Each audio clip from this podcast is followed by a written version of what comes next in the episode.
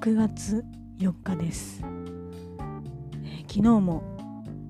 えー、週末だからといって浮かれる暇もなく、えー、ギリギリまで仕事をして、えぐったりして帰りふらふらして帰り、え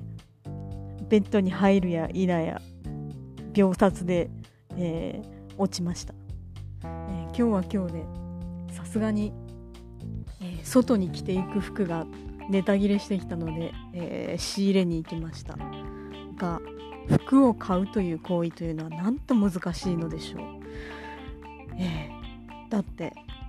えー、まず何に着ていくのかどのような服が欲しいのかというビジョンをある程度自分で持って、えー、なおかつ、えー、お店に並んでいるものを、えー、選んで、えー、まあ、試着をしてどれが自分に似合うのかどれを選ぶのが適切なのかと、えー、自分の今の手持ちの服だったり予算だったり、えー、そういうものを非常に、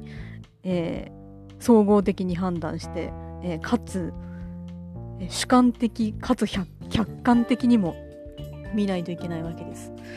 もう本当難しいですよね。私なんか本当に、えー、選んでくれる人なんかいないですし、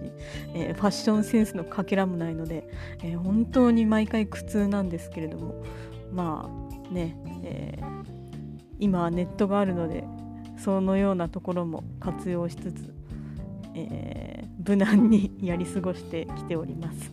え皆さんは一体服を選ぶという行為、どのようにされているのでしょうか？永遠の疑問でございます、引き続き良い週末を